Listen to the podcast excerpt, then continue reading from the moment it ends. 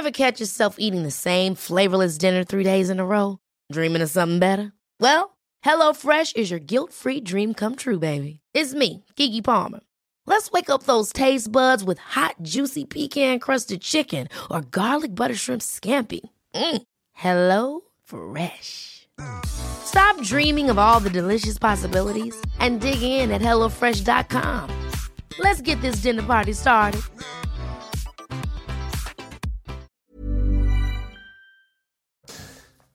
Bonjour à tous et bienvenue à l'heure des pros ce matin. Le jour de ses 18 ans, l'adolescent qui a tué hier 19 enfants, 19 élèves d'une classe de CM1 et deux adultes, le jour de ses 18 ans, cet adolescent est allé dans une armerie pour acheter des armes. Quand, pour l'amour de Dieu, allons-nous affronter le lobby des armes? a déclaré Joe Biden, écœuré et fatigué après les fusillades à répétition dans les écoles de l'Amérique.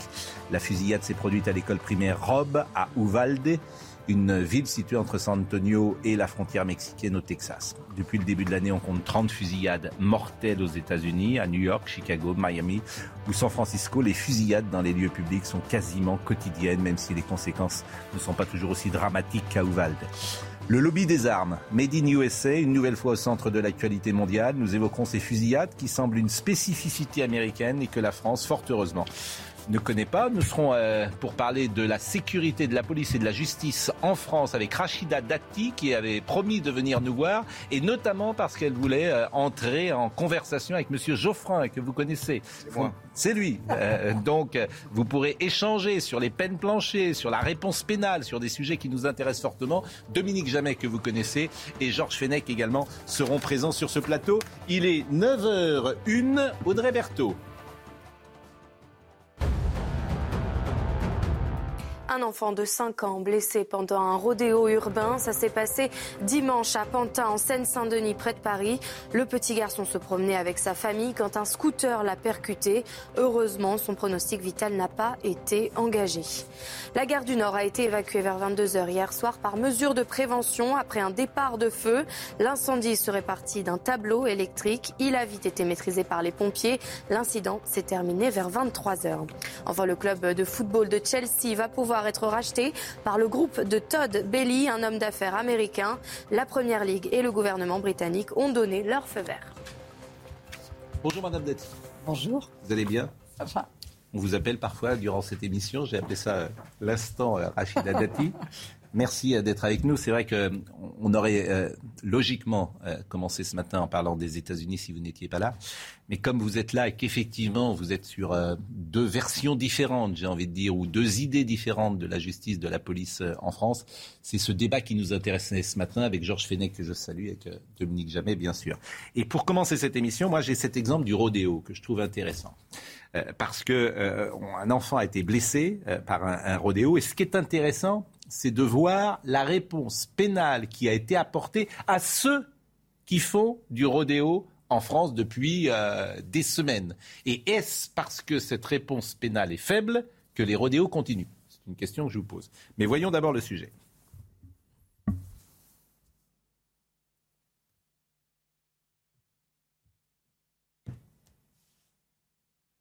Ça a été passé ici, là où il y a le jeune, euh, le jeune homme là, exact. Walid travaille dans cette rue de Pantin où le petit garçon a été renversé dimanche dernier. En fin d'après-midi, alors que l'enfant se promène avec ses parents, trois scooters en plein rodéo urbain font irruption. Dans leur course, l'un d'eux percute le garçon de 5 ans. On a trouvé l'enfant par terre avec du sang et ça m'a choqué vraiment. J'ai pas pu supporter ce que, ce que j'ai vu. Rapidement, l'enfant est transporté à l'hôpital avec des blessures au visage mais sans pronostic vital engagé. Un accident qui reflète l'étendue du fléau des rodéos urbains. Ils parcourent euh, des parcs à enfants, ils sont sur la voie publique, ils sont en plein centre-ville, euh, à une vitesse euh, toujours excessive. Mais le but du jeu, c'est aussi de se montrer. Donc on avait du rodéo sauvage dans les, dans les, dans les, dans les quartiers, et aujourd'hui le rodéo sauvage vient s'inviter bah, en plein milieu d'un centre-ville, dans des quartiers calmes, parce que le but c'est de se montrer, de montrer ce qu'on est capable de faire. Dimanche à Pantin, quatre personnes ont été interpellées. En France, les auteurs de rodéos urbains encourent jusqu'à un an de prison. Bon, ça c'est un cas d'école. Il y a des choses évidemment plus dramatiques en France. Mais c'est un cas d'école intéressant pour savoir comment on répond euh, à cela. Et euh, j'ai effectivement euh, quelques réponses pénales qui ont été faites. Par exemple, le 5 mai 2022, présenté au tribunal fin mars, deux hommes suspectés d'être à l'origine d'un jet de, de bombe à eau qui avait touché le maire du 8e arrondissement lors d'un rodéo. Eh bien, ils ont été coupés de quatre mois de prison. Euh, en 2021, le tribunal correctionnel de Lyon a condamné un Dalton de 23 ans à 5 mois de prison avec sursis, a prononcé une peine de 4 mois de prison avec sursis pour un autre âgé de 18 ans. Ils étaient jugés après avoir euh, tiré des mortiers euh, lors d'un enregistrement des émissions par Jean-Marc Morandini et ils étaient également membres des Dalton et ils faisaient également des, des, rodéos. Donc chacun après a, son avis à cela et le vôtre nous intéresse. Je pense qu'on a tous le même avis, c'est de, réprimer ce type de délinquance. C'est une délinquance d'ailleurs. Euh, une des personnes dans le, reportage disait, c'est vrai qu'avant, c'était circonscrit à certains quartiers. D'ailleurs, euh, ça nous arrangeait bien que ce soit dans certains quartiers. Et, euh, on laissait faire. Et on a laissé faire. Ben, à un moment donné, ça a prospéré. Et moi, j'ai vu une grande différence. Et d'ailleurs, vous avez vu comment on en parle beaucoup plus maintenant. Et il y en a de plus en plus. C'est que le confinement, et moi, je l'ai vu par exemple même à Paris, les rodéos urbains se sont invités à Paris, au centre de Paris, notamment. Dans le 7e arrondissement. Ah ben, sur le champ de Mars, on en a eu pendant le confinement.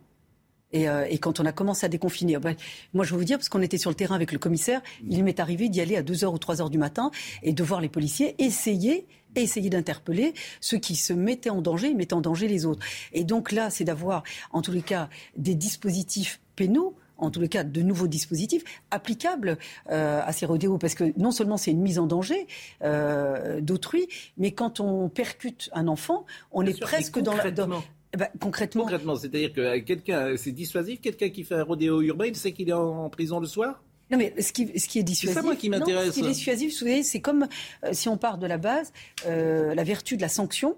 Euh, de la peine, et notamment de la peine ferme, c'est qu'il y, a aussi une vertu dissuasive. Mm. C'est-à-dire que si on sait qu'il n'y a, il a pas de sanction ou que la sanction n'est pas une sanction ferme, je peux vous dire que ça mm. recommencera. Et là, effectivement, il y a la saisie, euh, parce qu'effectivement, les policiers ont pour instruction et pour consigne de ne pas courir pendant le, les, rodéos, de ne pas leur courir après pour éviter évidemment des drames. Mais euh, c'est à peu près toujours les mêmes. Mm. qu'on peut retrouver. Et donc, on peut soit anticiper par en saisissant euh, les engins, soit après, et, notamment sur des interdictions euh, de conduite. Mais là, il faut avoir une politique euh, dédiée. C'est pas uniquement, moi j'ai vu la dernière fois le ministère de l'Intérieur a dit on va faire une opération mm. de sensibilisation. C'est pas une opération de prévention routière. Oui, mais regardez, par exemple, le 3 novembre 2021, le collectif des Dalton avait réalisé un dangereux rodéo urbain dans les rues du centre-ville de Lyon. Les délinquants avaient pour cela utilisé deux motos, peintes pour l'occasion avec des bandes blanches et jaunes. L'un d'eux avait été interpellé dans le 7e arrondissement il était en train de relever euh, sa euh, moto pour tenter de, partir. Le 3 novembre, ce jeune homme de 19 ans, originaire de Bron, a été présenté devant la justice pour un passage en, comparution immédiate. Inconnu de la justice, sauf pour une mise en examen pour trafic de stupéfiants, il a été condamné à 8 mois de prison avec sursis probatoire et une amende de 100 euros. Donc ça, c'est quand même un cas concret. C'est-à-dire que vous êtes dans le centre-ville de Lyon, vous faites un rodéo, vous mettez en danger la vie des gens, vous narguez les flics, quoi, la, police, vous êtes condamné à 8 mois de prison et 100 euros. Non, mais il faut des dispositifs. Mais oui, non, mais ça, je sais pas ce qu'on pense. Euh, et une politique pénale qui va avec. Si vous essayez de me faire dire que je suis contre la répression de ces, de ces manifestations, vous vous trompez. Je suis pour la répression et je suis tout pour. Le monde est pour, mais oui, ben, je vous dis, ben, oui, pas, je suis pas au ministère de l'Intérieur, excusez-moi. Donc je vous dis, effectivement, il faut confisquer les véhicules et poursuivre les auteurs. C'est évident. Non, mais le cas que je cite 8 bah, mois de prison, il, serait, il a déjà un casier. Donc 8... 8 mois de prison avec sursis bah Oui, il a un casier. non, mais vous disiez qu'il n'avait pas d'antécédent. S'il n'a pas d'antécédent, euh, c'est difficile de... Il n'a pas quoi, il est... Sauf pour une mise en examen pour trafic de stupéfiants. Oui, mais le, enfin, moi je parle sous, effectivement aussi sous le contrôle de Georges, qui, est, mmh. aussi magistrat. Mais là, euh, effectivement, on le prend de manière isolée. On peut évidemment, la circonstance aggravante, c'est la bande organisée. C'est qu'à un moment donné, on peut avoir d'autres types de dispositifs en termes de qualification pénale applicables. Parce que là, on prend en acte isolé. On va pas faire un, une leçon sur les rodéos. mais moi, ce qui m'intéresse, c'est la réponse pénale. Le rodéo, c'est un épiphénomène. La question qui doit nous intéresser, on attendait un peu cette confrontation entre Rachid Dati et Laurent Geoffroy, c'est qu'en réalité, il y a deux visions de la politique pénale dans ce pays. Celle que la droite avait laissée à un certain moment, qui était de dire il faut une politique pénale ferme avec des peines planchées et il faut construire des places de prison manquantes. Et lorsque Mme Taubira est arrivée avec François Hollande au pouvoir immédiatement après l'alternance, les deux premières choses qu'elle fait, c'est supprimer les peines planchées et arrêter le programme de construction de places de prison. Vous avez donc deux politiques pénales, deux visions complètement différentes qui s'opposent ici. C'est toute la question de la réponse pénale, de l'absence de moyens des juges et de l'absence de, places de prison. Voilà. Pourquoi avoir Alors, je vais répondre à, Georges, à Rachida Dati aussi, mais le, cette idée selon laquelle la droite est ferme et la gauche est laxiste est une caricature. C'est une caricature. Ah, la politique de Laissez-moi terminer mes phrases. C'est une caricature. Pourquoi C'est une vérité surtout. Oui. C'est une caricature, je le répète. C'est une vérité. Attendez, si vous me coupez à chaque fois que je dis trois mots, bah, Nicole Belloubet, bah, Nicole Belloubet, sa circulaire, excusez-moi, c'est pas une caricature. Je reprends. Une vraie je reprends. La gauche de gouvernement, la gauche de gouvernement, celle qui gouverne, celle qui agit, celle qui fait des lois, a changé de vision à la fin des années 90. Complètement. Elle considère, je considère depuis moins 20 ans, que le niveau de violence dans la société française est devenu insupportable, qu'il a beaucoup augmenté, énormément augmenté dans les années 70 et 80, et que depuis, il est à un niveau élevé et qui continue d'augmenter, moins vite, mais il continue d'augmenter. Euh, avec beaucoup de gouvernements. Hein. Et, donc, ça, nécessite une politique de sécurité qui, repose pas seulement sur la prévention, contrairement à ce qu'on veut essayer de faire dire à la gauche, mais également sur la sanction, sur la répression. Moi, je ne crois pas à la politique de l'excuse. Je n'y crois pas. Je ne crois pas qu'on puisse excuser les actes délinquants. Il y a des facteurs de la délinquance, c'est autre chose, ça c'est pour les sociologues, pour comprendre le phénomène. Mais l'acte de délinquance, c'est un choix individuel, il doit être sanctionné. Pourquoi vous avez supprimé les courtes peines d'emprisonnement? Attends, vous avez supprimé. C'est pas, ah, pas moi hein. personnellement qui. Pourquoi la gauche a-t-elle supprimé Parce qu'elle considère qu'elles sont peu efficaces. Ah bah je, ah bah je, je, reviendrai, je reviendrai sur les peines planchées aussi. C'est ce qui a généré euh, l'instant Dati, parce que quand je vous entends dire que euh, c'est pas efficace, sur quoi vous vous basez? C'est pour ça que, euh, moi là-dessus, on a deux visions. Vous dites, c'est une caricature. Oui, c'est une caricature. Bah, vous dites la gauche du gouvernement, elle est pour la sanction. Est-ce que vous trouvez que Chevènement, est-ce que vous trouvez que Chevènement, euh, Cazeneuve et, Val, c'était laxiste Non, mais vous voulez pas. Vous trouvez ça Vous voulez pas qu'on vous interrompe? Alors, ne m'interrompez pas. Quand François Hollande a été élu, première chose, il défait les peines planchées. Vous voulez que je vous dise sur les peines planchées Ça ne marchait pas. mais sur quoi? Ah bon? Sur quelle base? Sur les chiffres de la récidive. Non, mais non. Bah, je vous enverrai mes chiffres. Bah, vos chiffres qui sont Monsieur Geoffrin. Là, je vous parle non, de statistiques. Non, non, vos chiffres à vous, c'est l'Institut bon. Dati. Moi, j'ai les chiffres du ministère de l'Intérieur. Laurent, mais attendez, euh, parler. allez-y, allez-y, allez-y. de faire le malin là-dessus, quoi. Allez-y. Non, mais vous savez ce que c'est les chiffres les Je ne fais pas le malin, je vous réponds. Entre 2007 et 2012, 50% d'application des peines planchées. La délinquance a diminué de plus de 20%. Ce sont des statistiques. Non, le la même récidive, le même outil. Mais c'est pas vrai. Mais sur quoi vous basez en disant c'est pas vrai Sur les chiffres du ministère. Ce sont les outils statistiques du ministère de l'Intérieur bah qui n'a pas changé. Hollande, c'est les mêmes. Et après, ça explose. Madame Taubira arrive, elle supprime les peines planchées, elle arrête la Ça ne marche pas. Mais on vient de vous dire le contraire. Si ça baisse de 20%. Je vous enverrai les chiffres du ministère. Ben moi, je viens de vous donner les chiffres du ministère. Non, sur la récidive. Parce que les peines planchées, c'est contre la récidive. les peines planchées, je vous parle de la récidive. Oui. Monsieur euh, Geoffrin, pas diminué. acceptez, acceptez par moment que vous n'avez pas une vérité, mais une vérité absolue qui est dans votre tête. Je me contente de regarder les chiffres. Eh bien, sortez-les. Moi, bah, c'est les chiffres du ministère. Eh ben, je vous donne ceux du ministère de l'Intérieur. Alors, donnez 2007, les on peut le faire, les vérifier. 2007, mais... 2007 à 2012, la délinquance a diminué de non, plus mais la délinquance en général, c'est autre chose. Je parle de la récidive. Plancher, les de la même manière. Et je vais vous dire pourquoi. Parce que là-dessus, vous, êtes, vous êtes très... non, mais... Et d'autre part, entre 2007 et 2012, les peines planchées ont été appliquées dans le cadre de la politique pénale à plus de 50%. Et la récidive a diminué. D'autant, pourquoi? Parce que nous, on a fait une politique d'aménagement des peines qui est une modalité d'exécution de la peine qui est soit la semi-liberté, soit une exécution euh, de manière fractionnée de la peine. Et si effectivement c'est pas exécuté, la personne retourne en prison.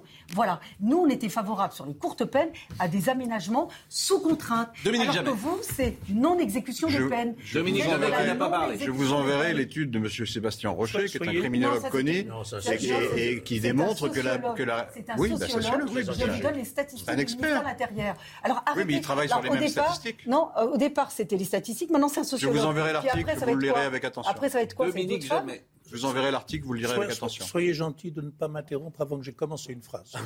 Hein ni même pendant que je la déroule. Oui, enfin, comme je suis tout seul de mon avis, je suis obligé de me défendre. Mais, euh, vous, Arrêtez, vous, ne savez, Calimero, vous ne savez, vous ne savez, dire, vous ne savez pas. de Arrêtez Calimero. Vous, vous, ne savez pas.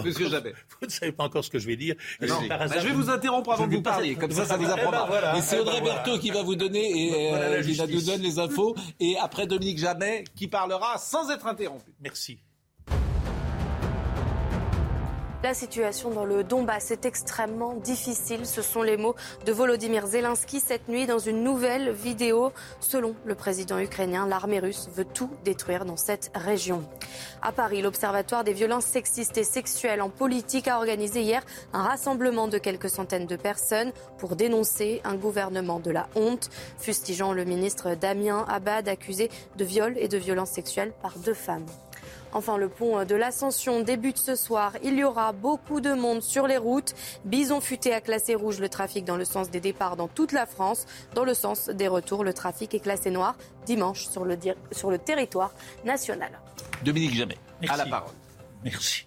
Donc, je, je voulais simplement dire que face à un certain type de délinquance, qu'il s'agisse du trafic de stupéfiants, qu'il s'agisse des rodéos, il y a trois attitudes possibles.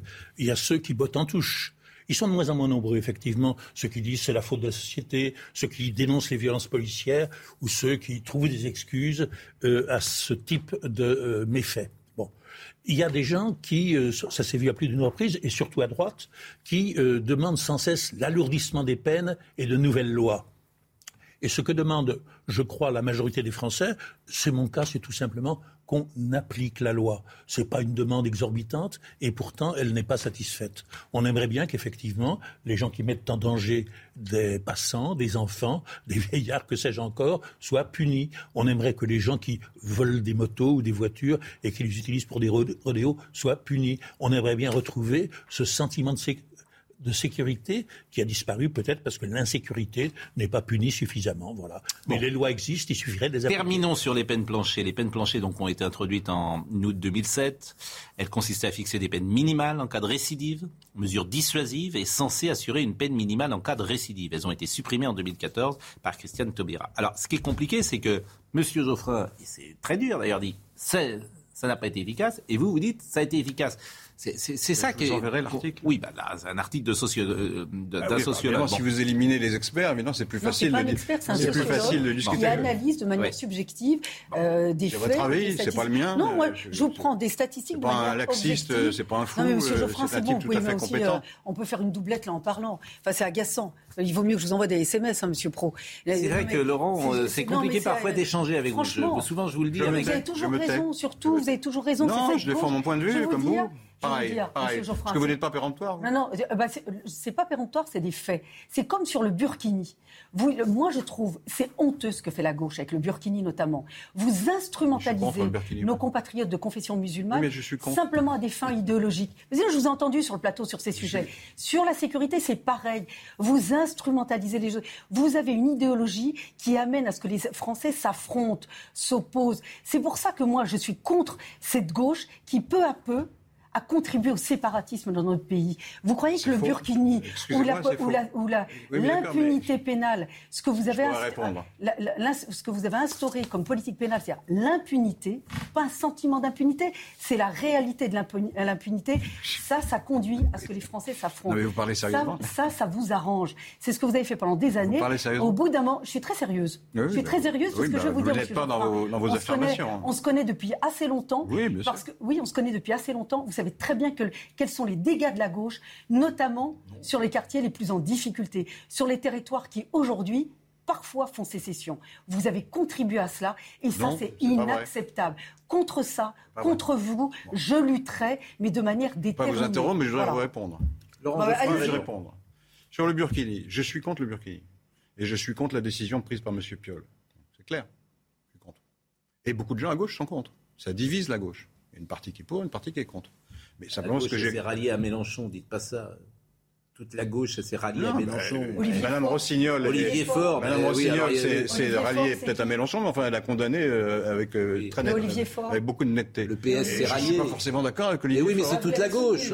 Non, c'est pas toute la gauche. Vous, vous l'avez soutenu sur tous les. Mais attendez, vous, vous, me dites qu'il ne faut pas vous interrompre, mais alors ne le faites pas non plus. Oui, mais qui à gauche n'est contre le Burkini? Je voudrais que vous me disiez aujourd'hui qui. Vous peut-être, François Hollande, pourquoi pas. Mais ils sont plus rien. Mais ils ne sont plus rien. Mais ils sont plus rien ces gens. Ils n'existent plus politiquement. Mais ils ont fait. Mais c'est ça qui est formidable. Ils n'existent plus. C'est d'ailleurs un drame pour la gauche républicaine qu'elle n'existe plus. Est-ce que, est-ce que M. Hollande ou les autres se sont. Mais alors, franchement, euh, ont contesté condamné Olivier Faure, qui est toujours patron du Parti Socialiste. Ah bah, c'est au nom du Parti Socialiste. Oui, oui c'est au nom du Parti Socialiste. Vous les avez monter au créneau François Hollande, il est monté au créneau. Connais une, en tout cas, qui est montée au créneau, qui s'appelle Madame Rossignol, qui est sénateur. Elle, Madame Rossignol. elle est sénateur. Mais j'ai rien contre Madame Rossignol. la gauche est dans l'opposition. Mais, Madame, j'ai rien, j'ai rien contre Madame Rossignol. Mais je ne défends pas la position du premier secrétaire du Parti Socialiste. Je n'ai rien. Oui, mais alors donc vous voyez bien que les gens de gauche sont divisés là-dessus. Je n'ai rien contre Madame Rossignol, mais convenez que c'est pas une voix parmi les plus importantes la gauche, François Hollande pourrait faire du Burkini une croisade. Pourquoi il ferait une Il pourrait monter au créneau. Il est contre, c'est tout. La gauche n'a pas voté la loi contre le séparatisme. Et, d'autres, et d'autres. Je vais répondre sur le Burkini. Je vais répondre parce que sur le Burkini, vous êtes, vous êtes caricatural. Et après, on verra le sujet parce qu'il y a une audience aujourd'hui. Il y a une audience. Le préfet de l'Isère a déposé. C'est votre penchant. C'est votre penchant. Mais je vais répondre sur le Burkini euh, calmement, sans s'énerver. Et on va voir le sujet après parce qu'il y a une audience aujourd'hui. C'est très important. Je suis contre le fait qu'on ait modifié le règlement d'hygiène des piscines euh, sur la pression d'un groupe religieux. Oui. C'est ça le problème. Le vrai problème est là. Deuxièmement, quand on parle d'interdire ce, type de costume dans l'espace public, c'est contraire à l'esprit et à la lettre de la loi sur la laïcité. C'est contraire à, cet esprit. C'est un fait. Eh ben justement, on va voir. Alors, euh, ça tombe bien. Faire, Moi, je vous propose. Mais on va contre le. Je vous propose justement. 1905 et, et, pour éclairer. Quand vous allez commencer à réglementer les vêtements des gens dans la rue, dans l'espace public. Pour éclairer le débat. Je vous souhaite bonne chance. Pour l'éclairer le débat, le préfet de l'Isère a déposé lundi 24 mai, sur demande du ministre de l'Intérieur, un référé à déférer pardon, laïcité au tribunal administratif pour contester l'autorisation du burkini dans les piscines municipales de Grenoble. Voyez le sujet et on en parle ensuite. C'est un procédé inédit prévu par la loi séparatisme. Alors que jusqu'à présent, les juges invoquaient des raisons d'hygiène ou encore de troubles à l'ordre public pour statuer sur la question du burkini, le tribunal devra cette fois-ci se prononcer sur l'atteinte au principe de laïcité et de neutralité des services publics. Un angle inapproprié pour ce sujet, selon ce militant laïque et féministe grenoblois. La laïcité est un terrain glissant. D'abord parce que les usagers ne sont pas astreints, eux, à une neutralité religieuse dans les piscines municipales. Euh, ça dépendra en fait de, de l'interprétation euh, que feront les juges de la loi contre le séparatisme. Donc ça risque d'être à double tranchant puisque quelle que soit la décision, ça risque de faire jurisprudence. De son côté, l'opposition municipale a aussi déposé un recours devant le même tribunal. En cas de rejet, elle compte persévérer lors d'une audience prévue le 31 mai prochain.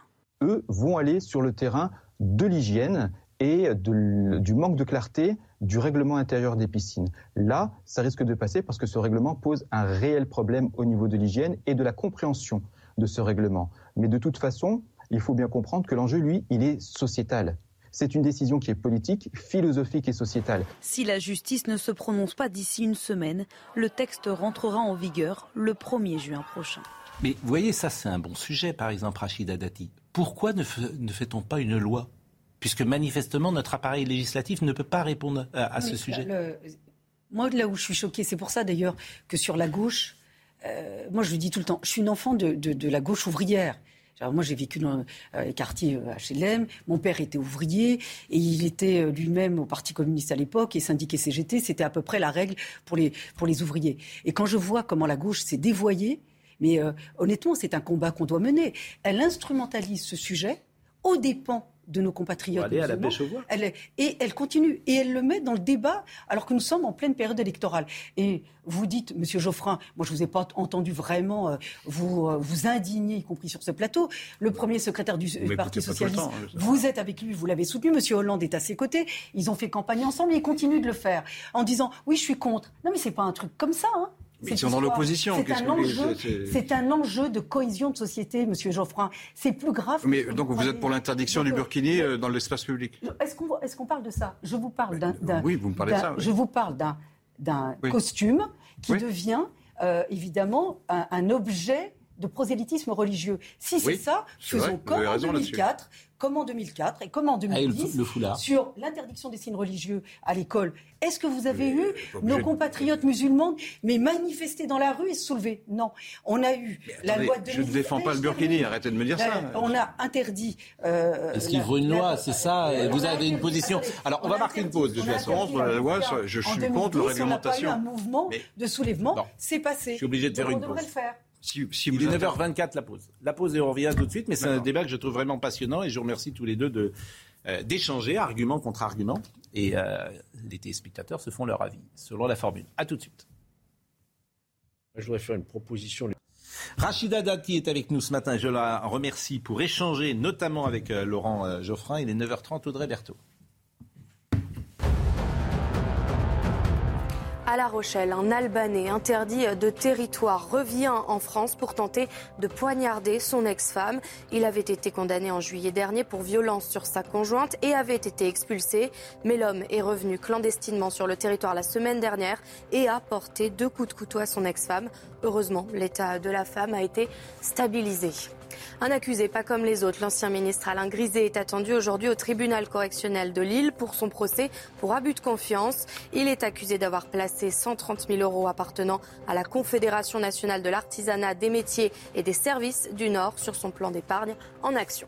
Enfin, deux ans après la mort de George Floyd, le président américain Joe Biden va signer aujourd'hui un décret pour encadrer davantage les forces de l'ordre, mais qui ne va pas aussi loin que la grande réforme de la police qu'il avait promise pendant sa campagne on voit bien les ambiguïtés du gouvernement. Lors de la dernière loi sur le séparatisme, il y avait un projet de loi avec le burkini dans les piscines municipales. Il y avait un projet de loi avec les mamans voilées euh, lors des sorties scolaires, des fillettes voilées euh, également. Ça avait été voté au Sénat, mais Gérald Darmanin et Marlène Schiappa sont allés contre le Sénat à l'Assemblée nationale et le texte a été euh, expurgé de ces possibilités-là. Donc il y a une sorte d'ambiguïté sur ces sujets-là. Et vous, Laurent Geoffrin, pour vous connaître un peu et après à vous connaître, en fait, je vous soupçonne d'être plutôt. Arrêtez de me soupçonner. Eh, je peux terminer ma phrase.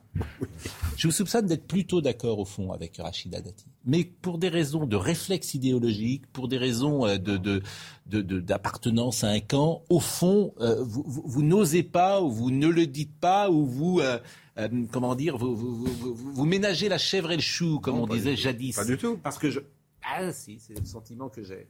Essaye de trouver une position euh, juste. Je pense que la position juste sur la question des piscines, c'est de maintenir les règlements tels qu'ils sont aujourd'hui. La plupart des piscines ont des règles d'hygiène très, très, très oui, claires. c'est pas un problème d'hygiène. C'est là que vous.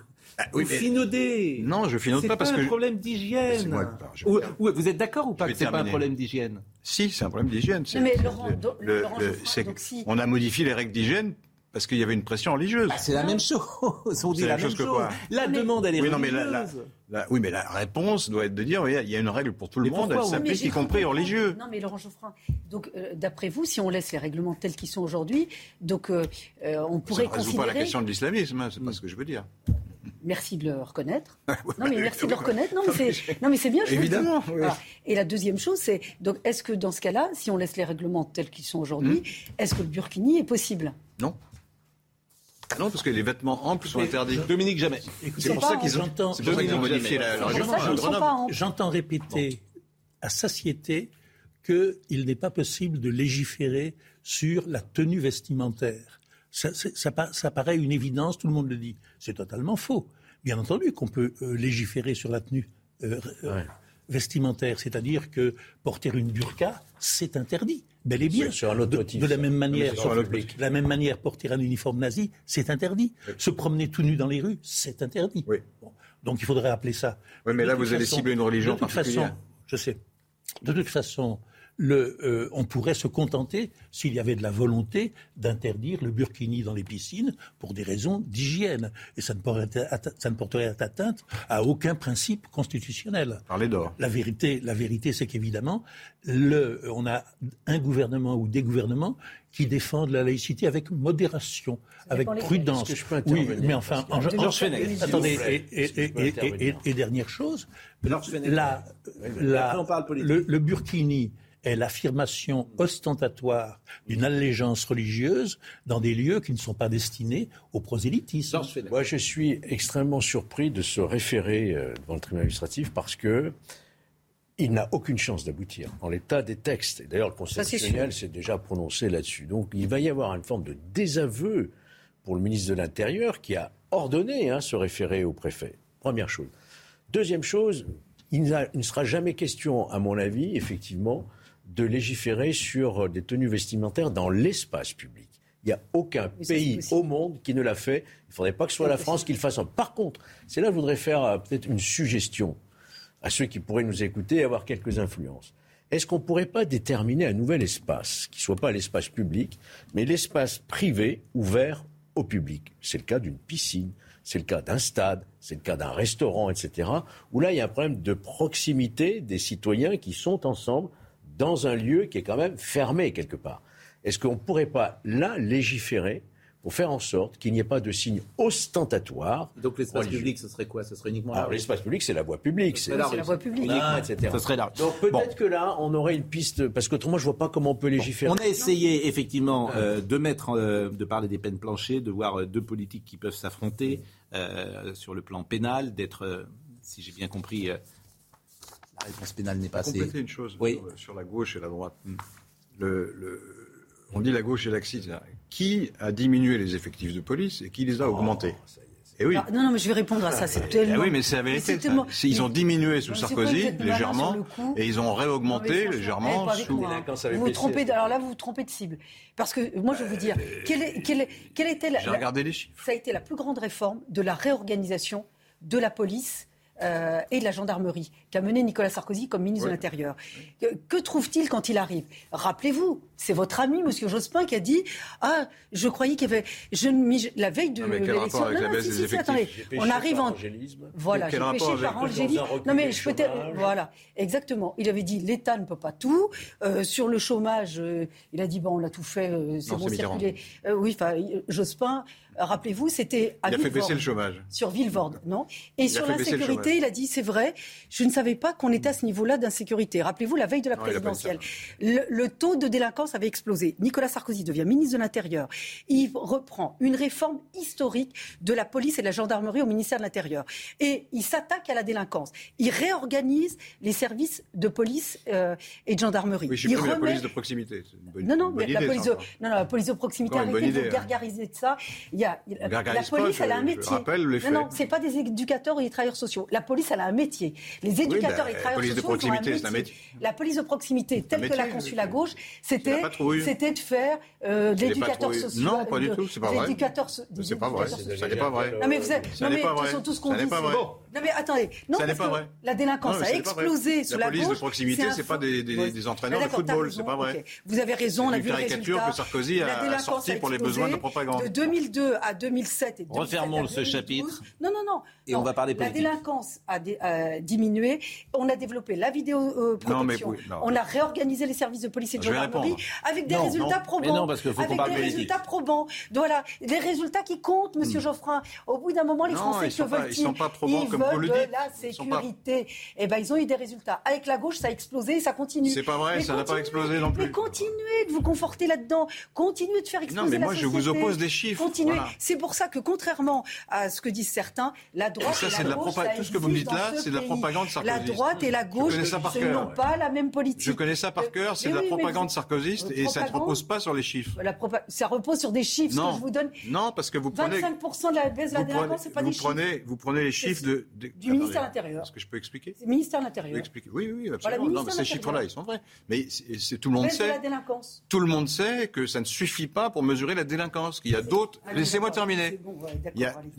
D'accord, allez, c'est pas un argument, ça. C'est facile comme argument. Ah, moi, je veux dire aussi, d'accord, allez, comme ça, on passe à bah, autre chose. Donc, je vais, donc, je vais poursuivre mon propos et je vous explique, ce que vous savez très bien, en fait, que pour deux visions différentes. Pour comprendre la délinquance, il faut utiliser aussi d'autres enquêtes. Quand ça baisse, les chiffres baissent. Oui, mais, bien, je, je suis d'accord. Bon, dernière chose, je voudrais qu'on parle politique, moi. Mais ça augmente. Bon, dernière chose. Ça n'est pas la seule mesure. Bon, dernière chose, et je voulais votre avis.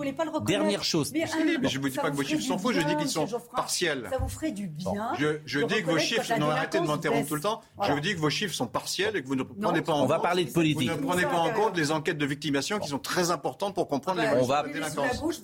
Mais arrêtez avec le. Mais vous êtes vraiment partisane et propagandiste. Parce que la droite et la gauche, ça existe en France et on n'a pas. Bien sûr que ça existe, mais le portrait que vous en faites est faux. Bon, voilà. Euh, voir ce que vous allez euh, me hurler dessus. Mais en fait, c'est faux parce que les chiffres, les, stats, hein. les chiffres prouvent le contraire. On va parler de politique. Rachida Dati, on va parler politique dans une seconde. Dernière chose, moi, ce qui m'intéresse, c'est le cannabis. Parce que le cannabis, c'est un drame pour les gosses. un drame XXL.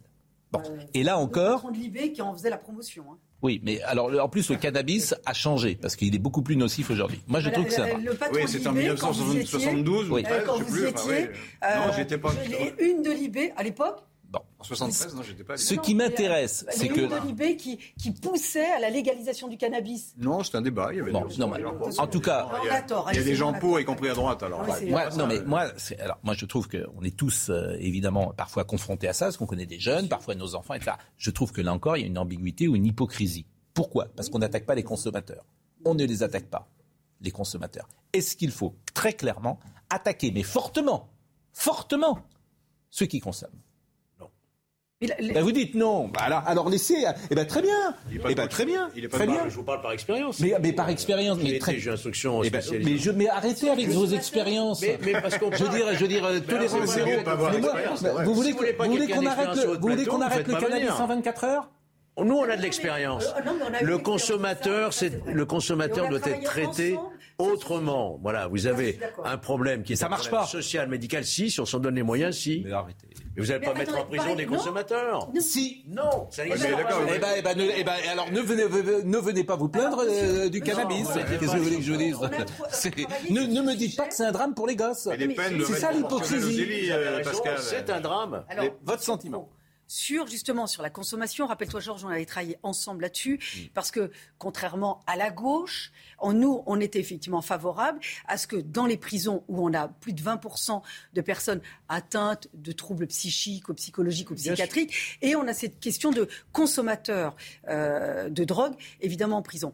Qu'est-ce qu'on a souhaité faire? On a souhaité, on avait euh, d'ailleurs euh, mm déployer le budget pour ça, de faire ce qu'on appelle les hôpitaux-prisons, mm. ou en tous les cas, euh, des moyens de mettre beaucoup plus de moyens de santé dans les prisons. On n'arrivait pas à pourvoir euh, les postes. Pourquoi? Parce que moi, j'ai eu des discussions avec les médecins, et y compris, parce que c'était Nicolas Abou, je me souviens, qui était président de la commission des affaires sociales au Sénat, qui mm. était médecin lui-même, et il considérait que les médecins, dans des endroits contraints, et pour la toxicomanie, il faut des endroits contraints, que ça n'était pas possible d'avoir mm. des psys ou des psychiatres pour suivre des gens dans la contrainte. Alors que moi, je considère que la médecine, la médecine doit pouvoir accompagner dans un cadre judiciaire pour lutter contre. Elle existe, la oui, thérapeutique. Oui, mais elle n'est pas. Un manque de moyens.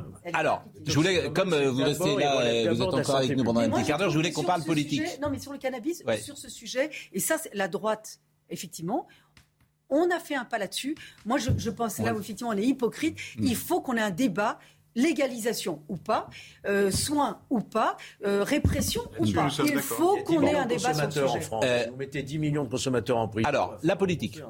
Parce que comme vous êtes là encore une dizaine de minutes, je voulais quand même votre avis sur ce qui se passe. Forcément. Par exemple, comment vous vivez l'affaire Damien Abad?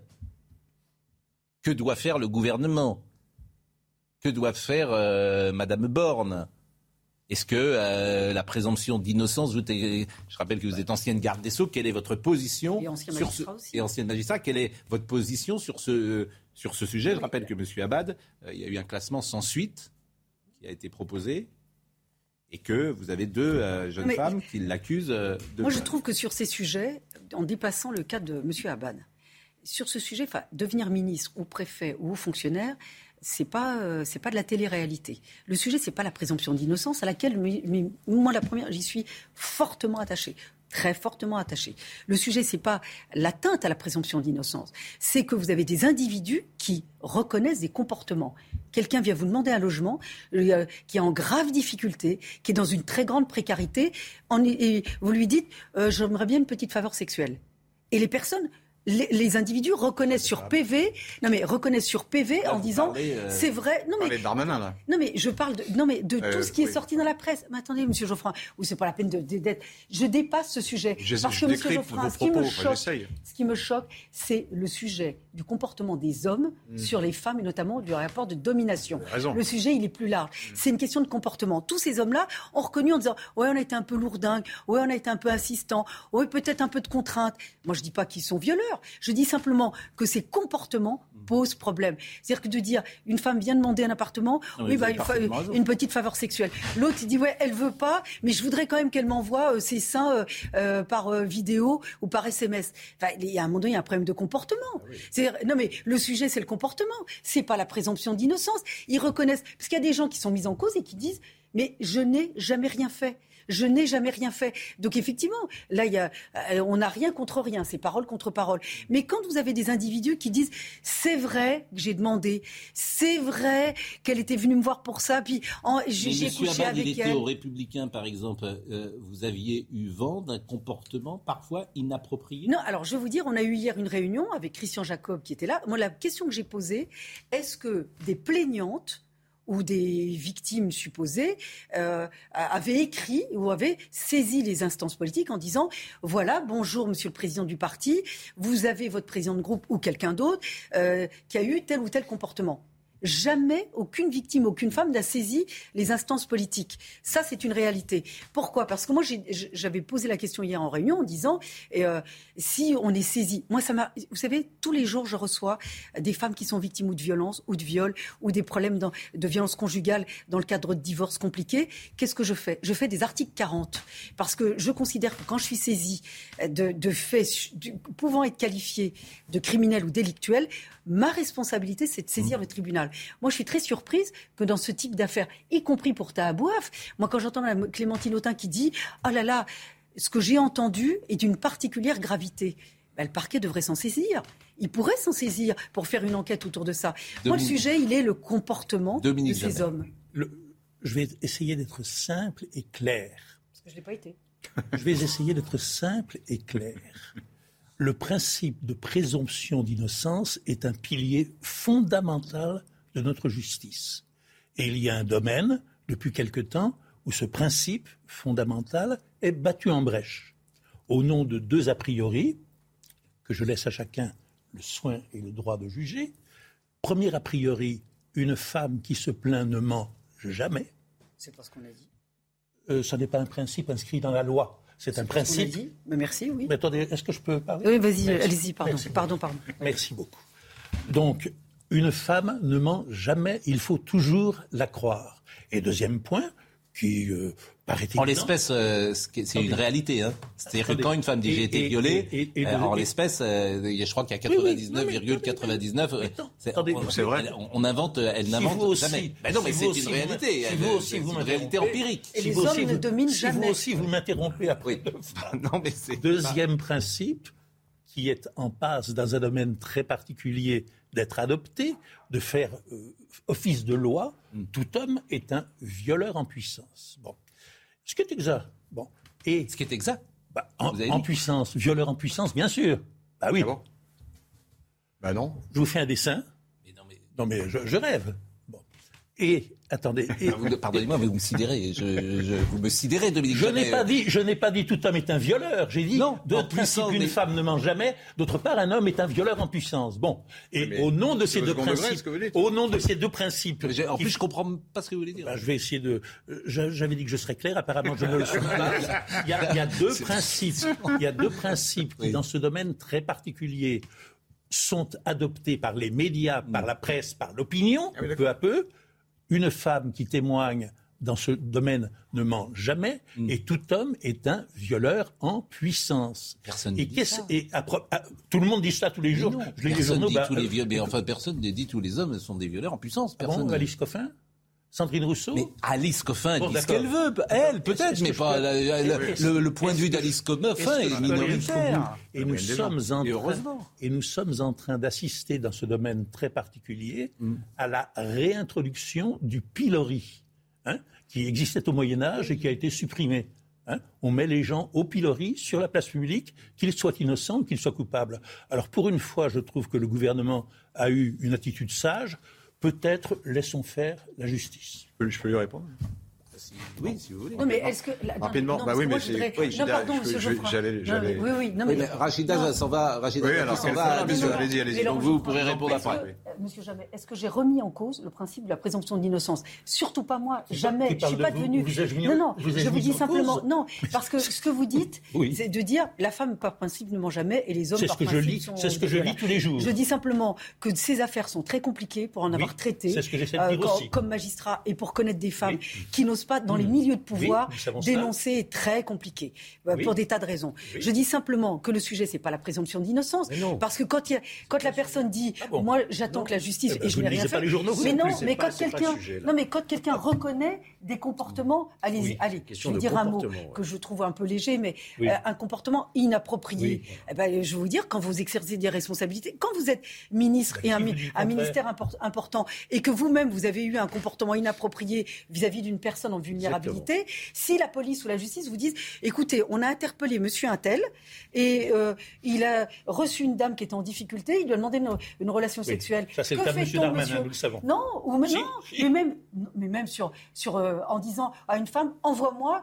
euh, tes seins en photo ou une vidéo. non mais d'accord, mais vous, non mais je vous dis, est-ce que quand vous êtes un élu, vous faites allusion effectivement aux textos envoyés par Monsieur Abad, tels qu'ils ont été, puisque, vous partiez de l'affaire Abad. Oui, hein oui c'est un comportement. Qu'est-ce qu'on a vu depuis trois jours L'ensemble des médias et de la presse hmm. qui considèrent d'ores et déjà qu'il est coupable. Lisez les journaux. Monsieur Jamais, vous avez des comportements. Laurent Geoffroy. Un petit mot. Un petit mot. Avec, bah avec la, méthode Jamais, il n'y aurait pas eu de mouvement MeToo. Parce que, ah évidemment, bien sûr, puisque, évidemment, puisque ce sont des femmes. bien sûr. Oui, pourquoi? Parce que ce sont des femmes qui ont dénoncé publiquement des hommes. alors? Ben, on n'a pas le droit de faire ça, normalement. mais, qui vous dans, dit votre, dans votre idée. Qui vous dit cela? Parce que vous dites c'est un pilori. Pilori, ah c'est horrible. Ah oui. on a réintroduit le pilori, ça c'est clair. donc, donc le mouvement MeToo, dans son ensemble, est un mauvais mouvement. Mais non, mais non, vous généralisez, vous généralisez, vous faussez. Ou bien vous ne comprenez pas, ou bien, Georges Fenech. Ou bien vous faites semblant de ne pas comprendre. Georges Fenech. Moi, je, voudrais aller dans le sens de, de Rachida Dati sur la question du comportement. Vous pouvez avoir des comportements dits inappropriés qui ne sont pas forcément de nature pénale, ne constituent pas une infraction. Les exemples ont été donnés. mais qui rend, mais, pourquoi vous vous sentez agressé Je n'ai pas dit que vous avez dit ça. Ah, ben J'explique simplement ma et, je, et je dis que ces comportements inappropriés posent un problème lorsqu'on a une responsabilité publique. C'est ça la question qui se pose aujourd'hui pour M. Damien Abad. Ah. Est-ce qu'il y a parce que ça cause un préjudice à qui Au gouvernement, à une institution. N'y aurait-il pas une certaine pression de l'opinion Vous invoquez la Dernière chose. C'est pas ça. Dernière chose, la politique, la politique, et évidemment, euh, vous êtes membre des Républicains. Euh, vous avez Valérie Pécresse de temps en temps au téléphone? Euh, Non, je l'ai vue il y a deux jours. Hmm. On était à une cérémonie ensemble. Aujourd'hui, comment vous imaginez les choses? Est-ce que vous devez, est-ce que vous devez enfin clarifier la ligne des Républicains? Qui est double, on le voit bien d'ailleurs avec des gens comme M. Abad, qui était quand même président de votre groupe, et qui s'en va en face. C'est vous dire, rétrospectivement, euh, l'homme qu'il était au sein de la famille des Républicains. Je ne lui reproche pas d'ailleurs, mais il n'était pas sur la même ligne, par exemple, que Vautier, Vauquier, Retailleau, Ciotti, vous, sans doute, qui incarnez une euh, ligne plus euh, à droite, sans doute, dans la lignée de celle du RPR des années 90. Et puis vous avez une ligne plus UDF, plus centriste, et tous ces gens-là sont déjà passés chez Macron, et d'autres ont sans doute envie de passer chez Macron. Donc quand est-ce que vous clarifiez les choses, si j'ose dire, et comment vous voyez les choses D'abord, le, débat qu'on a eu aujourd'hui le démontre, et moi je suis. Euh, enfin, on a, d'ailleurs, on avait débattu, rappelez-vous, euh, Laurent, à Grenoble ensemble. Mmh, euh, et moi, je trouve que ces débats sont sains, même si on s'est un petit peu énervé aujourd'hui. Mais pourquoi je voulais débattre avec vous? Parce que moi, j'aime cette confrontation, parce que j'estime que l'histoire de France, que la France, il y a une droite et il y a une gauche. Il y a une vision de droite de la société, il y a une vision de gauche de la société. Et ce que j'aime, et c'est ce qui a permis l'alternative, C'est ce qui a permis aussi des progrès sociaux avec la gauche, mm. d'autres types de progrès, peut-être plus sur la liberté avec la droite. Mais c'est de pouvoir. Moi, je pense qu'il y a deux visions de la société. Ça ne veut pas dire qu'elles sont mais frontalement opposées. Mm. Euh, on peut effectivement avoir même parfois quelques points communs. Mais il y a une vision de droite, une vision de gauche. Moi, ce que je reproche à aujourd'hui, c'est que tout se vaut. Tout se vaut. Euh, l'élève, ça se vaut, le policier, le voyou, ça se vaut, tout se vaut. Et donc la clarification, elle n'est pas tant sur la ligne, est-ce qu'on est voqué, pas voqué, plutôt un tel ou un ah, tel Non, la ligne, elle est. Parce que si vous n'aviez pas ostracisé ceux qui précisément, je pense, bah si, vous avez ostracisé parfois ceux qui sont trop à droite en les taxant d'extrême droite. Donc vous les avez exclus d'une ligne qui pourrait être dans votre famille. La presse a beaucoup ostracisé. Qui pourrait être dans votre famille. La presse a beaucoup ostracisé. Et puis même ceux qui disent qu'il n'y a pas de droite et pas de gauche. Hmm. C'est-à-dire que ostraciser, ça veut dire quoi? C'est pourquoi on dit, quand on dit, vous bah, êtes droitisé. Moi, j'ai pas le sentiment. Non, mais il n'y a pas d'alliance. Par exemple, vous n'avez pas d'alliance avec Reconquête conquête. Non il y a beaucoup de gens de reconquête qui ont des points communs avec vous. Monsieur Pro, mais Monsieur Pro, moi je vous dire, je me suis pas droitisée, je suis une femme de droit.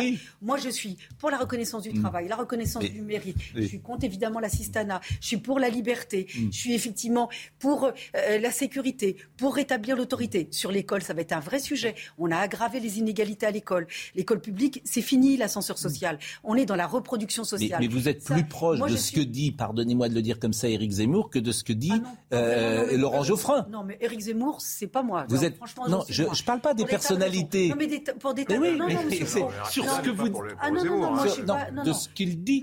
Non, non, bah, ce que vous vient de dire, j'entends les gens de reconquête qui disent parfois la même chose que vous. Évidemment pour une politique d'intégration mm. sur l'immigration, l'immigration zéro, ça n'est pas possible. On est sur une maîtrise euh, des politiques migratoires. Je suis pour une réforme de l'asile. On a une vision de droite. Je suis désolée, il y a une vision de gauche, mm. il y a une vision de droite. C'est pour ça que pour les législatives, moi c'est pour ça que je, trouve bien qu'il y ait de nouveau ce clivage.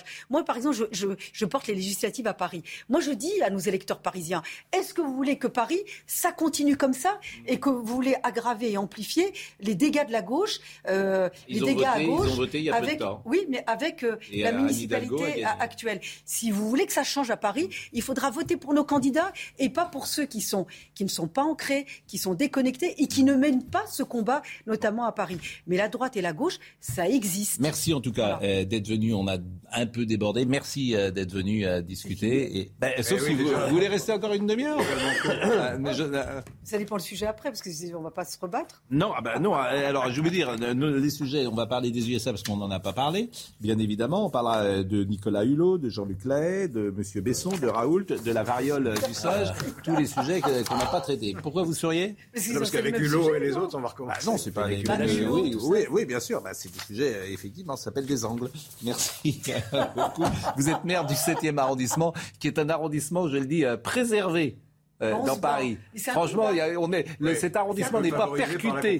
sociologique quand même. Il n'est pas percuté par les travaux d'Anne Hidalgo. Ah, le mien aussi. Non, non, c'est le déterminisme ce que vient de faire. C'est du déterminisme. Non, non, mais il n'est pas percuté par les travaux d'Anne Hidalgo. Il n'y a pas des trous partout. Eh ben, c'est un des rares arrondissements où il n'y a pas de trous partout, où il n'y a pas des. Parce que j'essaye de réguler les chantiers dans mon ah arrondissement. Bah écoutez, bravo. Bravo pour ceux qui habitent le 7e et qui y passent. Merci. C'est pour ça qu'il faut voter pour nous aux législatives. Oui, je, ne me demandez Il n'y a pas de danger, alors c'est connu d'avance. Non, mais partout à mais Paris. Vous, mais vous êtes vraiment. Mais je, un journaliste ne vote pas. Ah oui. Il ne devrait pas. Voilà, il, est, il, est, il est, sinon, il est, c'est l'avocat du diable, le journaliste. Il est, euh, il, il est, comment? Vous n'avez pas d'opinion, vous êtes neutre. Une opinion sur vous, très précise. on va marquer une pause. Vraiment, merci beaucoup Rachida Dati, vraiment merci. Et Jean-Claude Beaujour arrive dans une seconde. À tout de suite. Jean-Claude Beaujour nous a rejoint, vous le connaissez, il est avocat et il est spécialiste des États-Unis. Euh, Audrey Berthaud. Et on débute avec euh, cette fusillade aux États-Unis. Un adolescent de 18 ans a ouvert le feu hier dans une école primaire au Texas, tuant 19 élèves et deux adultes. Un drame qui a replongé l'Amérique dans un cauchemar. Les mobiles de cette attaque, l'une des pires dans une école depuis des années, restent pour l'instant inconnus. En France, une semaine après le vote autorisant le port du burkini dans les piscines municipales à Grenoble, le préfet de l'Isère a saisi le tribunal administratif de la ville d'un référé laïcité pour contester cette autorisation. Une audience aura lieu cet après-midi. Enfin, l'entraîneur de l'équipe féminine du Paris Saint-Germain, suspendu hier, Didier Olé-Nicole, est accusé d'avoir eu un comportement inapproprié dont la teneur n'a pas encore été communiquée. Jean-Claude Beaujour est avec nous. On n'a pas encore parlé de cette tuerie dans le Texas euh, parce que nous étions avec Rachida Dati euh, ce matin. C'est un adolescent donc de 18 ans qui a ouvert le feu, vous le savez, dans une école euh, primaire. Et ce qui aura été frappant, bien sûr, c'est le drame absolu, ces 19 jeunes enfants de CM1. Mais ce qu'a dit Joe Biden, c'est la première fois, me semble-t-il, qu'un président américain parle de cette manière-là. Donc voyez le sujet de Clémence Barbier. On écoutera Joe Biden ensuite.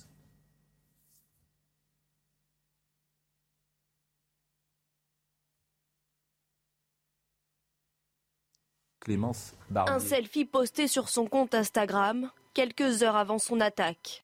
Hier, Salvador Ramos, 18 ans, armé, pénètre dans cette école élémentaire du Valdé, à 130 km à l'ouest de San Antonio, au Texas. L'assaillant ouvre le feu.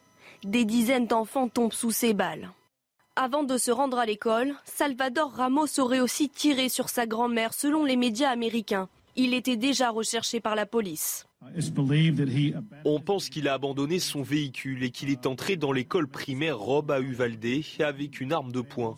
Il a tiré et tué d'une façon atroce et insensée. Le tireur présumé est lui aussi décédé. Son mobile reste pour l'heure inconnu. Selon un de ses anciens camarades de classe, cité par le Washington Post, Salvador Ramos était victime de harcèlement, notamment sur les réseaux sociaux. Cette attaque replonge le pays dans l'horreur des fusillades en milieu scolaire, perpétrées souvent par des auteurs très jeunes. La Maison-Blanche a ordonné la mise en berne des drapeaux dans tous les bâtiments publics pour honorer les victimes du Valdé. Bon, écoutons Joe Biden.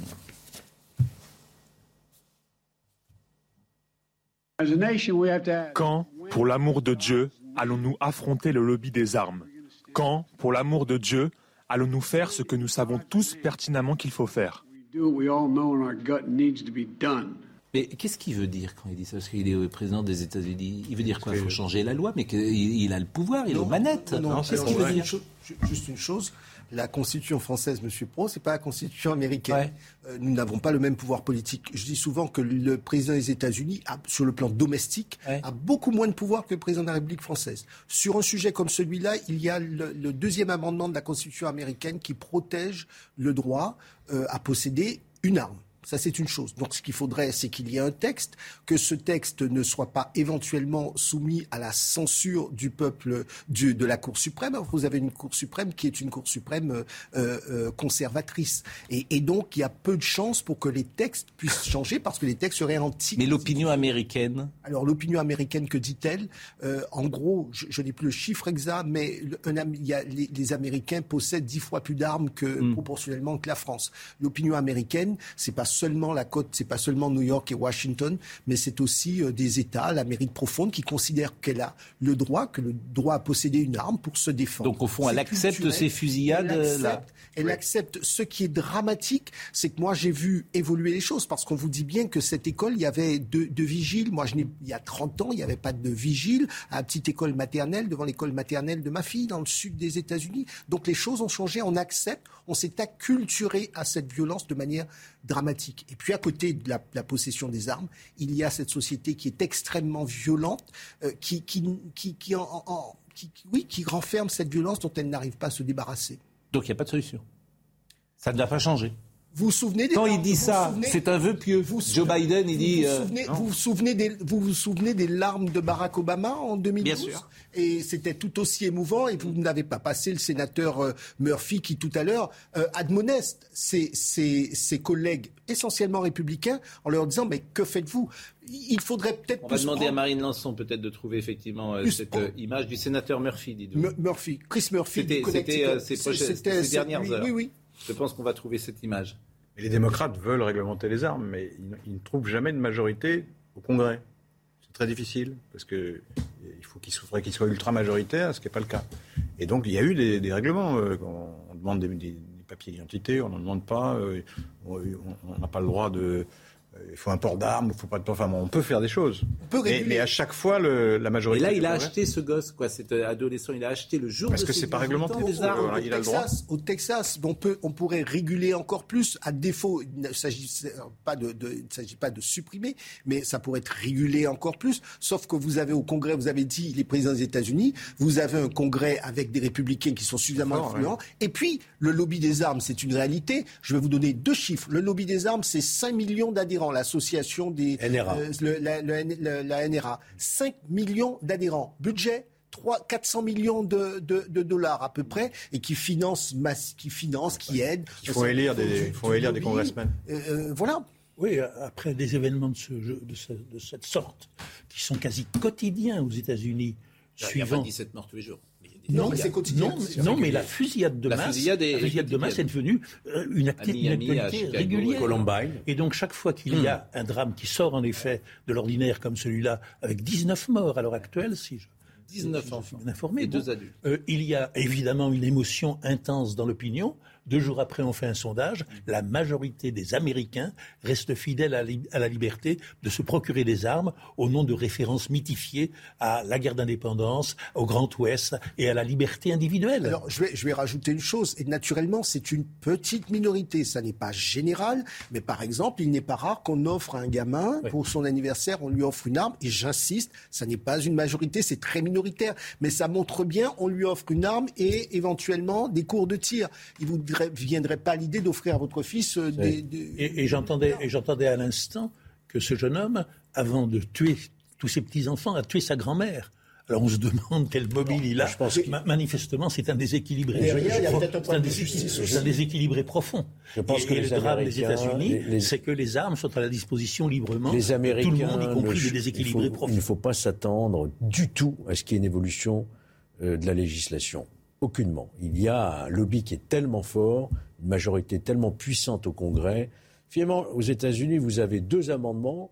Le premier amendement, bah, c'est la liberté, j'allais dire, des sectes. Hein. On a vu ce que ça a donné avec le temple de Guyana, 900 morts par empoisonnement. Ils n'ont pas revu le problème des dérives sectaires aux États-Unis. Tout est Dieu, tout est Dieu, il n'y a pas de secte. Bon. Et puis, deuxième amendement, liberté des armes. Et ces deux amendements, ils sont intouchables. Mais ça produit des, euh, des mais, juste une question juridiquement si on voulait changer ces amendements ça passe par la constitution donc la cour suprême non, pas forcément. Non, à mon avis l'amendement il existe c'est le, texte c'est le fondamental. On peut l'interpréter. Le, modifier mais, mais, les textes qui seraient Pascal on peut l'interpréter. Oui mais les textes qui seraient parce que je, peux cet amendement a été fait pour protéger les milices populaires. Pour que parce que les Anglais avaient une police d'État euh, à l'époque de la guerre d'indépendance et les Américains avaient des Minutemen c'était des gens qui étaient des les citoyens qui s'armaient.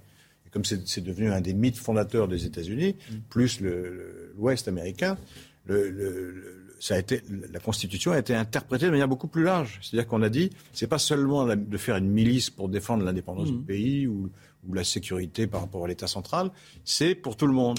Donc cette interprétation est contestée par un certain nombre de juristes, mais l'interprétation restrictive est, minoritaire au Congrès de toute manière. Mais, mais Laurent euh, Geoffrin, vous auriez besoin vous aurez besoin, oui, ils auront besoin d'une majorité à la Cour suprême parce que ça arrivera devant la Cour suprême. Oui, devant la Cour suprême, vous avez vu que ce sont plutôt les, les bah, tenants, par Trump, ce sont les conservateurs qui sont majoritaires. Euh, voilà, donc le, même les démocrates et même chez les démocrates, chez les euh, démocrates, chez les démocrates, il y a c'est profondément ancré dans la société. Non, mais vous, vous parliez avec raison de ce lobby extrêmement puissant de la National Rifle Association, hein, 5 millions d'adhérents. En France aussi, il y avait un lobby extrêmement puissant, c'est le lobby des chasseurs. Mais c'est autre chose, c'est la chasse. Oui, c'est autre chose. C'est très réglementé. Là, on parle de citoyens qui ont des armes chez eux. Bien sûr, c'est autre chose. Ce que je voulais autre dire chose. simplement, si vous me permettez, c'est que le lobby très puissant de la NRA s'appuie sur une majorité dans l'opinion. Alors qu'on voit que... le lobby des chasseurs a perdu la majorité dans l'opinion. C'est ça que je voulais dire. Bon, merci en tout cas. Voilà ce qu'on mm. pouvait dire euh, sur euh, ce sujet. Euh, on, va, on va reparler à nouveau de l'affaire Abad, mais on a évoqué tout à l'heure la présomption d'innocence, la particularité médiatique d'aujourd'hui, ce que vous avez appelé le pilori. Le pilori, c'était au Moyen Âge. Hein. C'était, on mettait sa tête. Euh, le carcan et le pilori. On est exposé bien sûr, en place publique mais dans, mais aux injures et au crachat de la foule. Mais dans toutes les villes de province, il y a une place du pilori. Euh, je ne sais pas si à Paris il y a une place du pilori d'ailleurs. Mais, mais elle est rue de la rue de l'arbre sec. Rue de l'arbre sec, vous savez, c'est la potence. Oui. C'est Twitter aujourd'hui. C'est pas parce que ça existait qu'il faut le maintenir. Oui, mais bon, Ou le, pilori. Mais moi, ce qui m'intéresse, c'est pas cet angle-là, parce qu'on l'a évoqué. Ce qui m'intéresse, et je le dis pour euh, Marine Lançon, on va écouter Xavier Bertrand, c'est est-ce que, parce que ça c'est une affaire dans l'affaire, si j'ose dire, est-ce que Emmanuel Macron et euh, Elisabeth Borne étaient au courant euh, de plaintes, ou en tout cas euh, qui visaient, qui pouvaient viser Damien Abad? Et a priori, Madame Borne a dit non. Mais il semblerait, il semblerait, j'utilise le conditionnel, qu'elle le savait peut-être.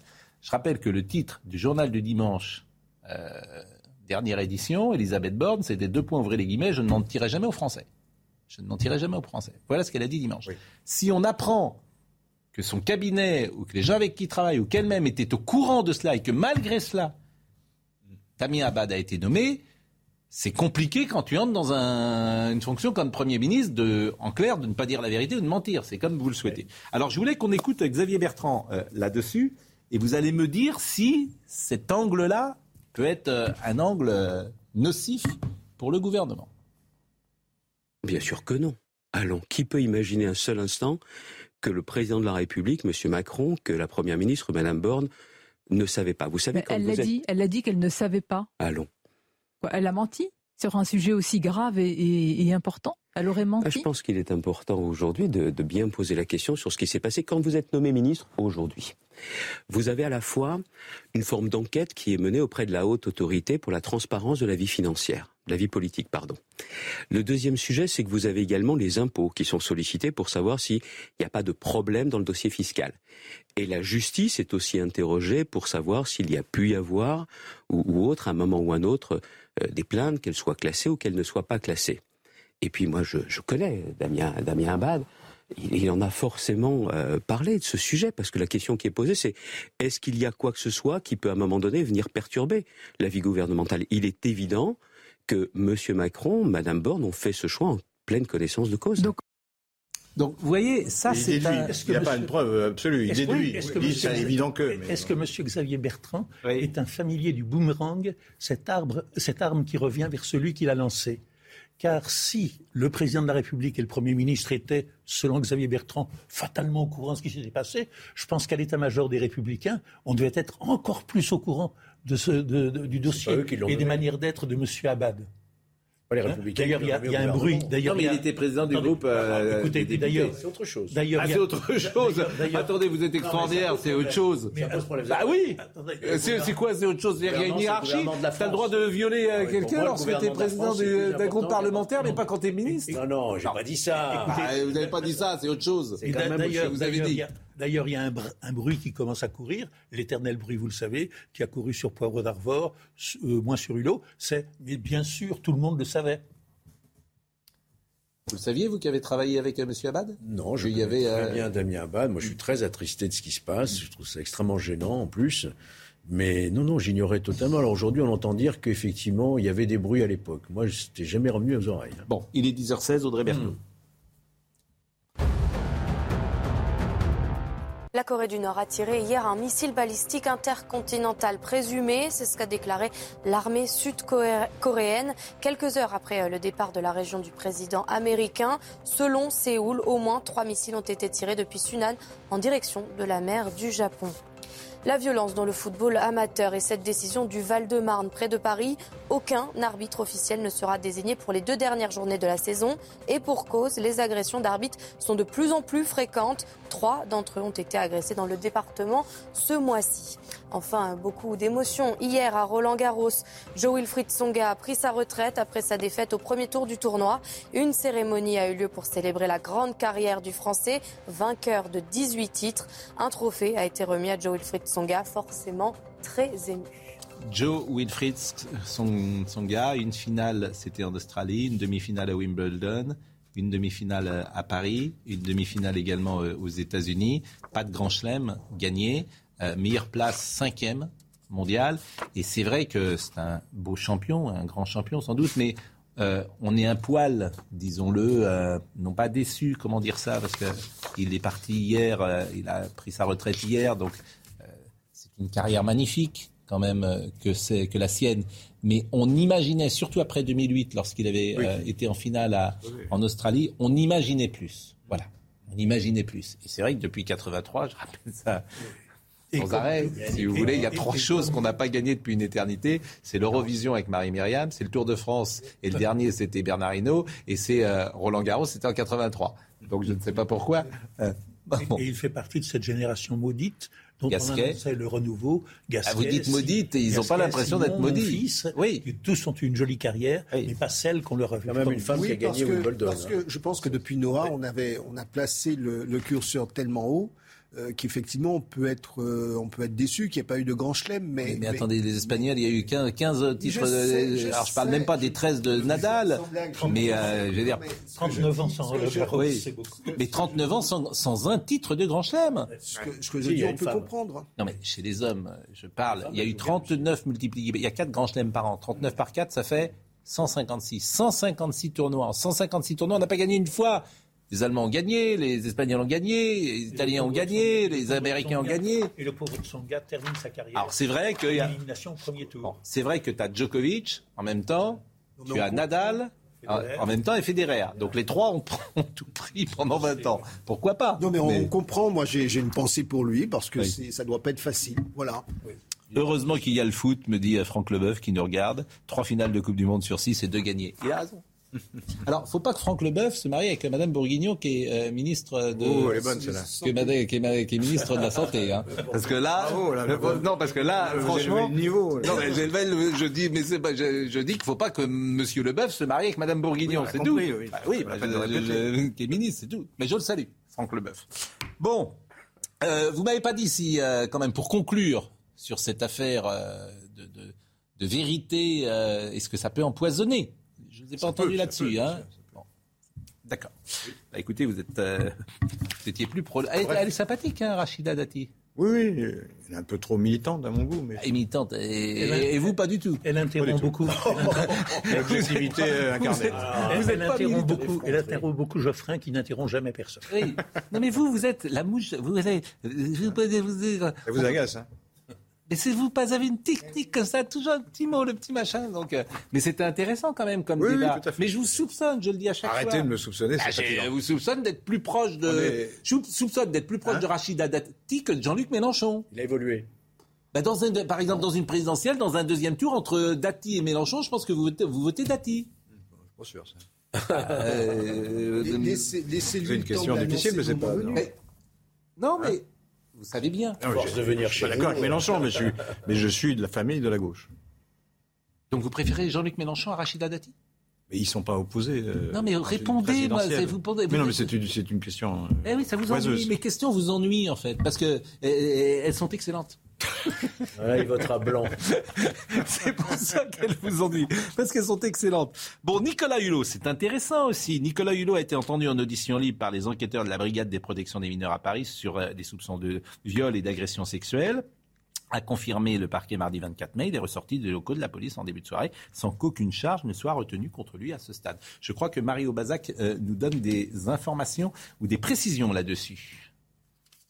Oui, Nicolas Hulot a été entendu pendant presque trois heures à la brigade de protection des mineurs. Hier, il est ressorti libre sans qu'aucune charge ne soit retenue contre lui. Son avocate ne souhaite pas s'exprimer. Nicolas Hulot, il était entendu dans le cadre d'une audition libre par les enquêteurs sur des soupçons de viol et d'agression sexuelle. Le 26 novembre dernier, après un reportage d'envoyé spécial, le parquet de Paris avait ouvert une enquête préliminaire pour viol et agression sexuelle pour des faits susceptibles d'avoir été commis à Paris à l'égard d'une victime mineure. Dans ce reportage d'envoyé spécial, il y a en fait six femmes qui accusent Nicolas Hulot de violences sexuelles, des faits qui auraient été commis entre 1989 et 2001. Et l'une d'elles, qui était mineure au moment des faits, avait ensuite décidé de porter euh, plainte. Elle a été entendue euh, par les policiers de la brigade de protection des mineurs peu de temps après l'ouverture de l'enquête préliminaire euh, du parquet de Paris. Et cette femme, elle a indiqué avoir été agressée sexuellement en 1989 à l'âge de 16 16 ans par Nicolas Hulot dans la voiture de ce dernier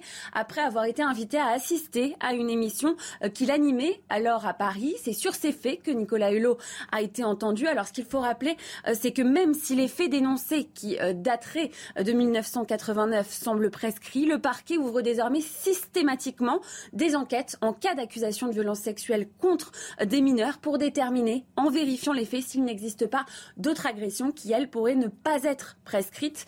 Enfin, de son côté, hein, l'ancien ministre de l'écologie a toujours réfuté euh, ces accusations. Il parle d'affirmations purement mensongères et il s'est depuis retiré de la vie publique. Dans les informations qu'on a apprises hier, Jean-Luc Lahaye, mis en examen pour viol sur mineur et incarcéré depuis six mois, obtenu euh, hier mardi sa libération sous contrôle judiciaire. Il est soupçonné d'avoir imposé des relations sous emprise à des jeunes femmes, alors adolescentes. Il clame son innocence.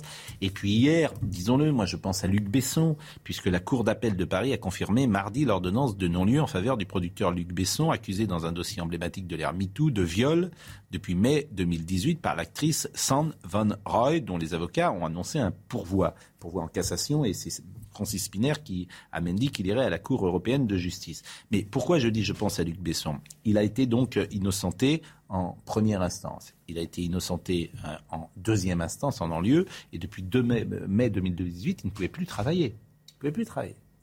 Bon. Donc là, forcément... Euh, Déjà son préjudice. Voilà, euh, moi j'essaye toujours d'être le, plus honnête possible, bien évidemment. C'est vrai, mais on ne peut pas mettre ça sur... Enfin, il y a eu des cas, euh, on peut dire, d'excès ou d'erreur, mm. etc.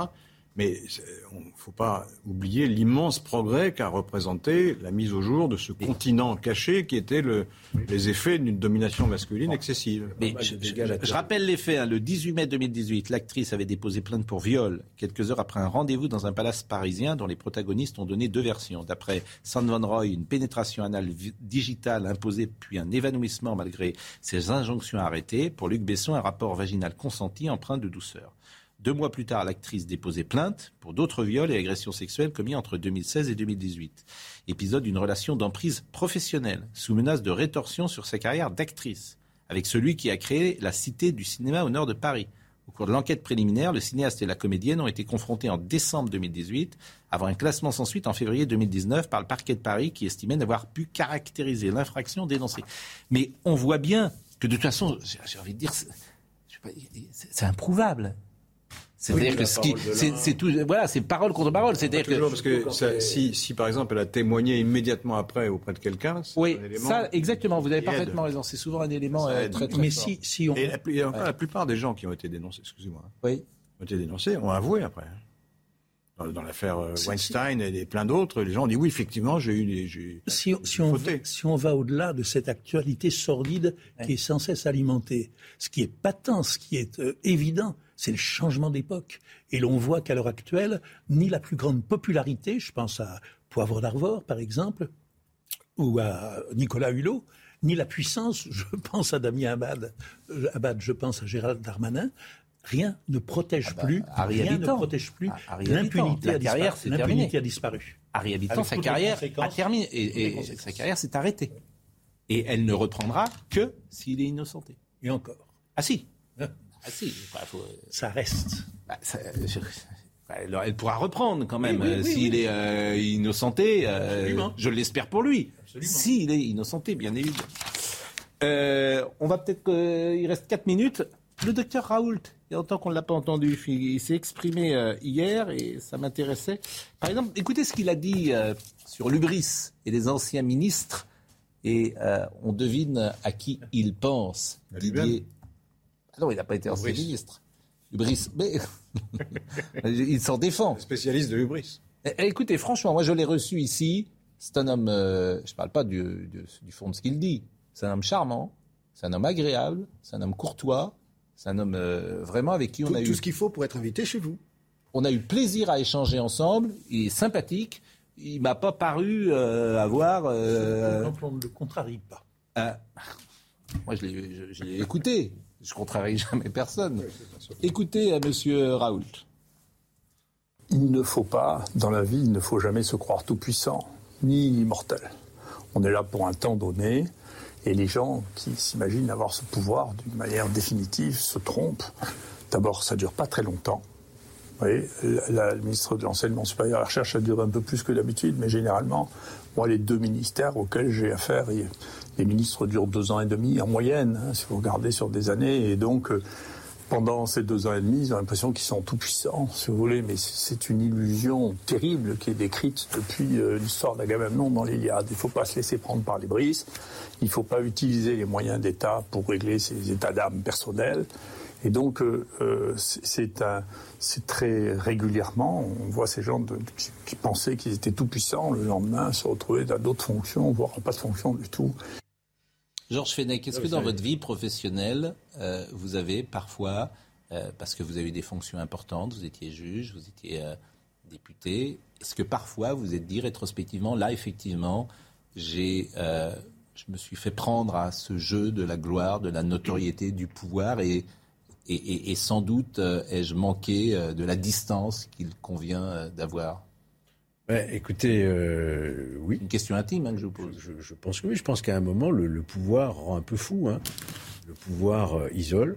Le pouvoir vous rend, comment vous dire, quasiment intouchable. Vous avez l'impression d'être au-dessus de la mêlée et que rien ne peut vous arriver. C'est vrai dans la justice. On a vu des juges devenir des stars et en réalité, ils n'ont pas servi leur institution, je parle sous le contrôle d'un avocat, parce qu'il faut garder justement ce que dit très bien Raoult, il faut garder un peu son mmh. distance par rapport à tout ça. Et en politique, c'est multiplié par 100. En politique, vous avez... Et vous, par exemple, ça vous est arrivé, ça vous est arrivé, Laurent, vous êtes dans, dans une rédaction, franchement, c'est difficile. Oui, je suis assez Si on avait la tentation, euh, mmh. on serait vite remis à sa place. Oui, je suis assez, je suis assez, d'accord avec ce que dit Laurent. Pareil, hein. Oui. Mais vous, par exemple, est-ce que vous avez le sentiment, c'est une question. Euh, oui, je pense que ça peut arriver dans n'importe quel domaine. Oui, mais vous. N'importe quelle fonction. Si, si, ça peut arriver. Oui, il arrive que dans, dans un certain nombre d'organisations professionnelles, on a de mm. l'influence, on a. Mm. Il, faut éviter. Moi, je pense que la, la meilleure chose pour s'en garder, c'est avoir en tête toujours les règles éthiques et les règles de bonne gouvernance. C'est-à-dire que le pouvoir arrête le pouvoir. On sait, à un moment donné, on doit se dire tout ça, un n'est que, que très précaire ça dure un moment. Et peut-être un entourage aussi. Et puis un entourage qui peut vous dire, des, des, intimes qui peuvent vous dire, ah, fais attention, euh, là... Euh, euh, les intimes, généralement, il n'y en a pas 50, c'est plus une bah vraie proximité pour le coup. C'est souvent le compagnon ou la, la compagne. et vous, Dominique Jamais, est-ce que vous avez eu le sentiment de, de comment dire, cette expression un peu triviale, péter un câble parce que... J'ai eu la chance de ne jamais avoir le pouvoir. Oh, un petit peu d'influence. Un petit peu, oui, un petit peu un petit peu d'influence. Donc ça ne m'a pas rendu absolument fou. Non, mais bon. Bah, on ne pète pas forcément les plombs. Hein. On peut ne pas péter les plombs. Oui, bah, mais je pense qu'effectivement, tout le monde. mais je partage votre avis. Il y a des gens qui restent la, tête sur euh, les épaules, bien évidemment. Euh, il, est, euh, il, est, il, est, il est 10h30. Et c'est Audrey Berger. Et déjà, oui, comme vous dites. C'est votre meilleur mot de la journée. Deux fois plus de risques de problèmes respiratoires après une infection au Covid. C'est le résultat d'une étude des autorités sanitaires américaines. Chez les personnes de 18 à 64 ans ayant contracté la maladie, une sur cinq souffre de symptômes après son infection. Près d'un fruit sur trois produit en Europe est contaminé aux pesticides. C'est le constat dressé par une association. Elle assure que 29% des fruits frais étaient contaminés par des traces de pesticides en 2019, des substances chimiques qui auraient dû être interdites en 2011. Enfin, un nouveau record du monde a été battu hier par un Français, celui de la plus grande distance parcourue sur un fil tendu. Le funambule Nathan Paulin a marché un peu plus de 2 km sur un fil au Mont-Saint-Michel. Le jeune homme de 28 ans s'était lancé d'une grue à 114 mètres du sol. Ça, je trouve ça formidable. Il était assuré? Hein, Ça, je trouve ça. Oui, ben, alors il est quand même. Il est assuré ou pas? Il est assuré, ça veut dire quoi? Il est assuré. Il a, il a un truc si jamais il tombe. J'imagine quand même, euh, oui, qu'effectivement, il fait. Bien sûr, il est, il est assuré. Pour ça, non, non, dans le temps, peut-être, il y a 50 ans, mais aujourd'hui, tout le monde, et puis personne ne lui permettrait de faire ça. Bon, je, vous seriez bien, vous, sur un fil comme ça. Moi, je trouve que vous seriez bien. Bon, je salue hein, une légende du commentaire euh, de tennis qui nous écoute en ce moment, qui s'appelle Michel Drey, pour qui nous avons tous ah beaucoup d'affection. Michel Drey, on le salue. Et il me rappelle que Marie Pierce a gagné en 2000, euh, évidemment, ce que, vous disiez. Non, je moi, qui a gagné Wimbledon aussi. Oui, euh, bah, Nathalie Tozia. Non, non comment elle s'appelait? Bartoli Bartoli. Voilà, euh, mademoiselle Bartoli, Marion Bartoli, et non pas Cécile. Resmo, elle a bien gagné quelques tournois, non? Bien euh, sûr, ben, on va vous apprendre ça euh, très rapidement. Euh, Justine Carcera était avec nous, je la remercie. Arnold Cara était à la réalisation. Arnaud. Ever catch yourself eating the same flavorless dinner three days in a row? Dreaming of something better? Well, HelloFresh is your guilt-free dream come true, baby. It's me, Kiki Palmer. Let's wake up those taste buds with hot, juicy pecan-crusted chicken or garlic butter shrimp scampi. Mm. Hello Fresh. Stop dreaming of all the delicious possibilities and dig in at HelloFresh.com. Let's get this dinner party started.